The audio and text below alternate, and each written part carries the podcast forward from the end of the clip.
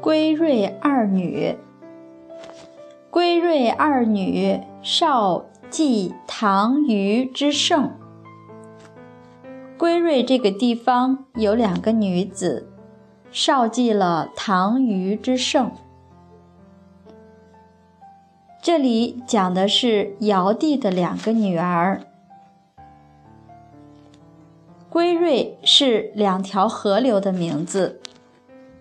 尧帝的两个女儿当初奉尧帝之命嫁给了舜帝，归瑞就是两条河流的名字，是当初舜帝住的地方。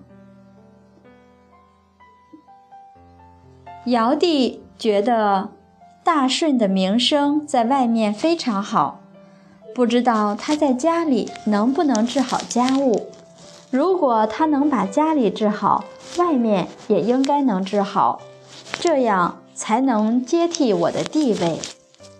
他就把自己的两个女儿嫁给大舜，又把自己九个儿子派给大舜做助手，考验了他二十八年。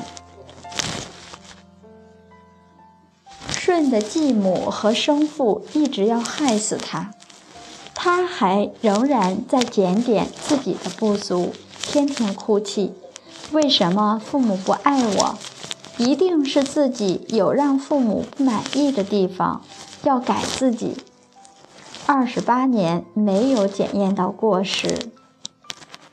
尧帝听闻大舜孝敬父母，至于圣德，就把娥皇和女英他的女儿嫁过来，儿女孝顺公婆。辅佐大舜的家政，他们也是带着使命来的，是来看自己的丈夫配不配接帝位。所以这两个妃子是继唐虞之盛。当时娥皇和女英奉父亲之命嫁给舜帝，也带着使命。每天在一个屋檐下的夫君生活，还带着使命。一般人可能会觉得，我是帝王的女儿，嫁到您这儿，做得好了又怎么样？不好了，谁又敢怎么样？可是他们完全没有这种念头，因为他们知道，父亲把他们嫁过来，是为国家付出无我的一种德行。现代人可能不理解，父亲为了一个什么念头就把我们嫁出去，可能我们会委屈的哭天抹泪，十万个为什么要责问父亲。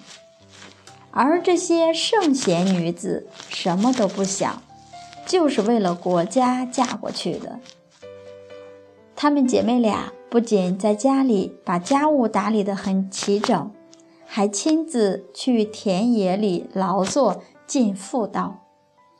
舜的父亲和弟弟一直想谋害大舜，这些事情她们俩姐妹都知道，仍然与丈夫一起恪尽孝悌之道。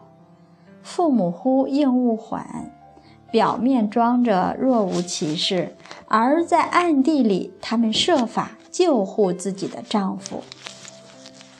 后来大顺做了帝王之后，娥皇位居正宫，女英做了次妃。